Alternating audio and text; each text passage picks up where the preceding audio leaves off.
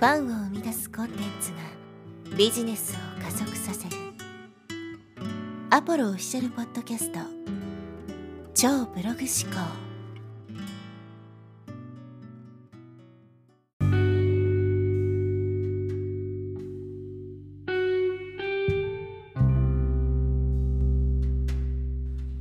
はい、えー、こんにちは、ポロです、えー、今日はですね、〇〇のせいにするなという話をしていきたいと思います。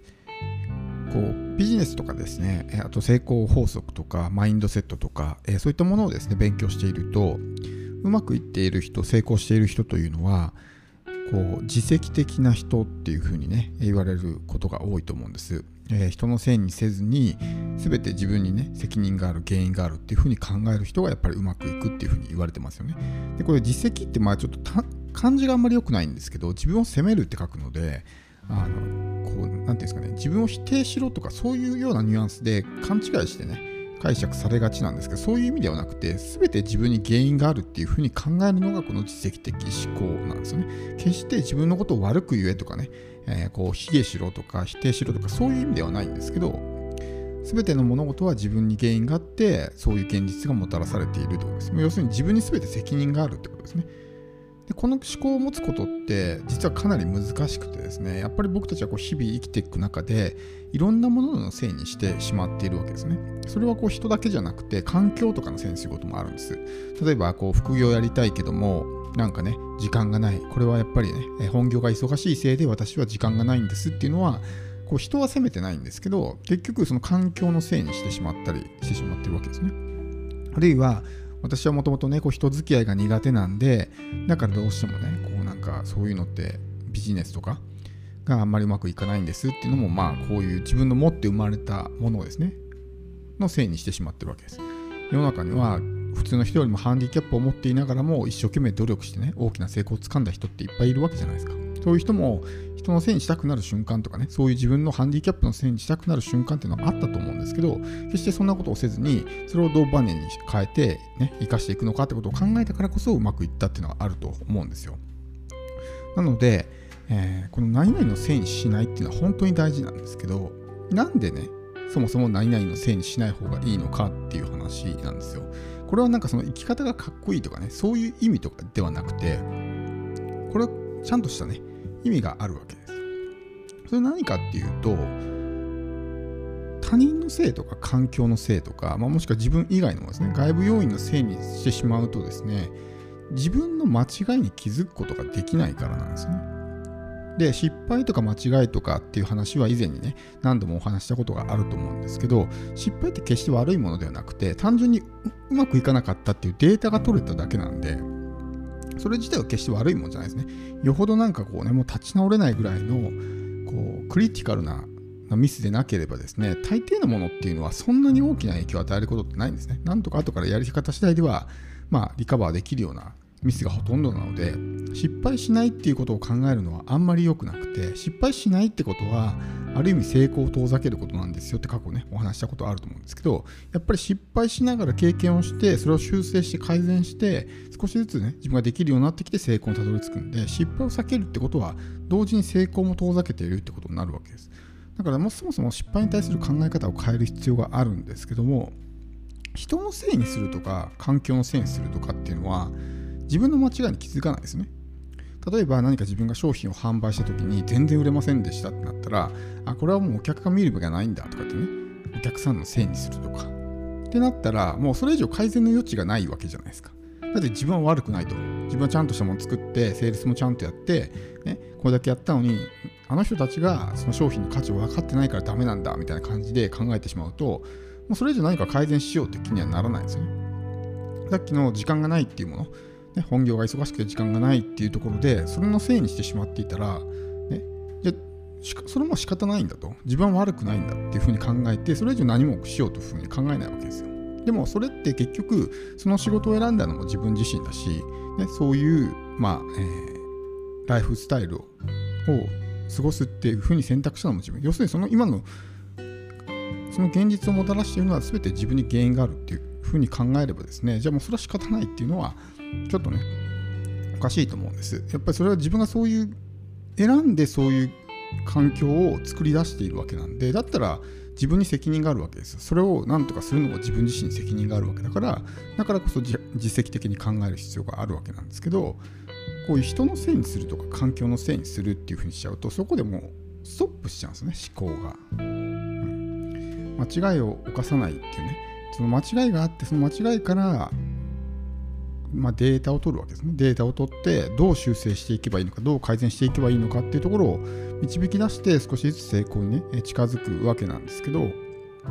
その間違いに気づけないわけだから、修正のしようがないわけですよ。もうあいつらが悪いっていう風になっちゃってるわけだから、だから成長しない、成功しないということになるわけですね。なので、やっぱり一般的にこうね、多責的な人とかっていうのは、あんまりこう人生がね、いい人生を送れてないっていうのはそういうところにあるんですね。もちろんそれは日常生活とか、もうちょっとね、身近なレベルにおいても同じだと思います。やっぱりそういう人のせいにしている人っていうのは成長しないので、自分は悪くない、自分は悪くない。今の自分のこのやり方は正しいんだっていうふうにね、この生き方とか、この考え方とかね、っていうのは正しいんだっていうふうに思ってるから、もうそれ以上そこでね、成長することがないってこと。なので、えー、この〇〇のせいにするっていうのはですね、実は自分の成長を大きく止める、まあ、マイナス要因になってしまってるってことなんですね。だからこそこうね全て自分に原因があるっていうふうに考えることが大事ですよっていうことなんですけど本当にねあの意識してないと本当にすぐにこう人のせいにしたくなる瞬間って出てくると思うんですよ。人のせいにしたりとか、まあ、物とかね環境のせいにしたりとかってあると思うんです。でそこをいかにコントロールするのかっていうのは非常に大事ですしその自分のエラーに気づくとですね間違いに気づいてそれをどう修正するのかってことが分からないと改善のしようがないわけなんでむしろその間違いとか失敗っていうのは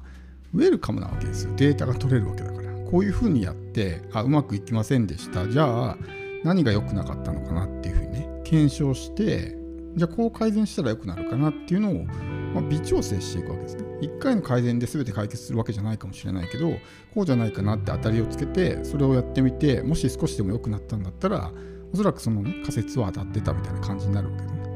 でちょっとずつちょっとずつできるようになってきたりとか失敗を何度も繰り返しているうちに自分がそれをね少しずつこう上達してできるようになってくるんですよね。っていうふうになるとこの成功確率が上がるわけですよ。単純にね。今までやったら10回に1回しか成功しなかったのがえー、5回に1回とかね3回に1回とかっていう感じでどんどんこう自分のレベルが上がっていくと失敗する確率も減るわけですやっぱりその失敗から学んでいるわけだからこういうふうにやったらうまくいかないとかそういうのを自分が知ってるわけだからもうそれをやらなくなるわけですねこれが、まあ、いわゆるその学習するっていうことなんですよ。だから基本的に一発目でねいきなりうまくいくってことはほぼほぼなくて絶対に失敗するわけだから。だからさっさと失敗してそこから学んでそれを修正して改善していくっていうのが一番早いんですけど人のせいにしたりとか環境のせいにしたりするとそこの間違いに気づけない。自分は間違ってない正しいんだっていうことになってその今のやり方のままうまくいってないやり方のままずっと進んでいってしまうことになるわけです。なのでどんなにやってもやってもなんか全然ね成果につながらないみたいなことが起こるのはそういうことなんですね。人のせいにしたり物のせいにしたり。例えばブログ書いてて、ね、全然ブログ稼げないってなったらあ自分がねこの例えばじゃあハテナブログ使ってるからよくないんだ。ワードプレス使わないとみたいな感じでそのブログのせいにしてたら、ね、解決しないわけじゃないですか。だってハテナブログとかでも全然検索上位か取ってる人もいるし稼いでる人もいっぱいいるわけだからそれって自分に原因があるわけですよ。でもやっぱそういうふうにツールのせいにしたりとかねプラットフォームのせいにしたりとかそういうことをしてもう稼げない自分をね正当化するわけですね。一番悪くないんだって間違ってない正しいんだってこれが悪いんだみたいな感じになったらそれ以上じゃ改善しようと思わないじゃないですか。そこで単純にそのプラットフォーム変えれば全てうまくいくっていうふうに考えがちなんですけどそもそもそういうね派手なブログとかで検索上位取れない人がそのワードプレスに変わったところで取れないんですよ。それは自分のスキルが足りてないから検索上位が取れてないわけですけどそういうところが見えなくなっちゃうわけですね。これが悪いんだっていうふうになると。だからそこに対して改善しようっていうふうにもならないのでなかなか成長成功につながらないということですね。なので本当にこうね日々の生活っていうのは学びがいっぱいで、えー、もちろんビジネスやってる時だけじゃなくてついついですね日常生活、まあ、生きてるといろんなもののせいにしたくなる瞬間ってあるんですけど、まあ、それ自身も自分の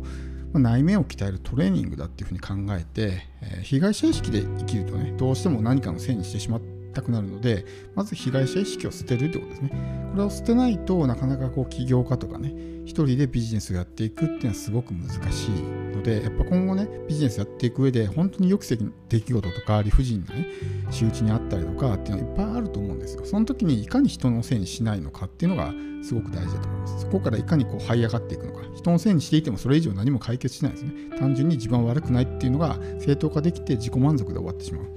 こから立ち上がりたいんだったらそこね、えー、リカバーしていかないといけないわけだからこの現状をどうやって変えていくのかってところにフォーカスしないといけないわけです。多席思考とかそういうもの思考を持ってる人っていうのはもう原因ばっかりね考えちゃうんですね。なんでこんなことが起こったんだとか誰のせいでこんなことになったんだあいつが悪いんだみたいな誰が悪いんだみたいな。っていうことばっかり考えて解決策が出てこないからずっとね、えー、その状態が続いてしまうってことになるので、えー、この人のせいにする環境のせいにするっていうのは、まあ、自分にとってもね、え、マイナスな影響が大きいので、えまあ、自責思考ですね自分に原因があるっていう考え方で生きていくようにするのが非常に大事ですね。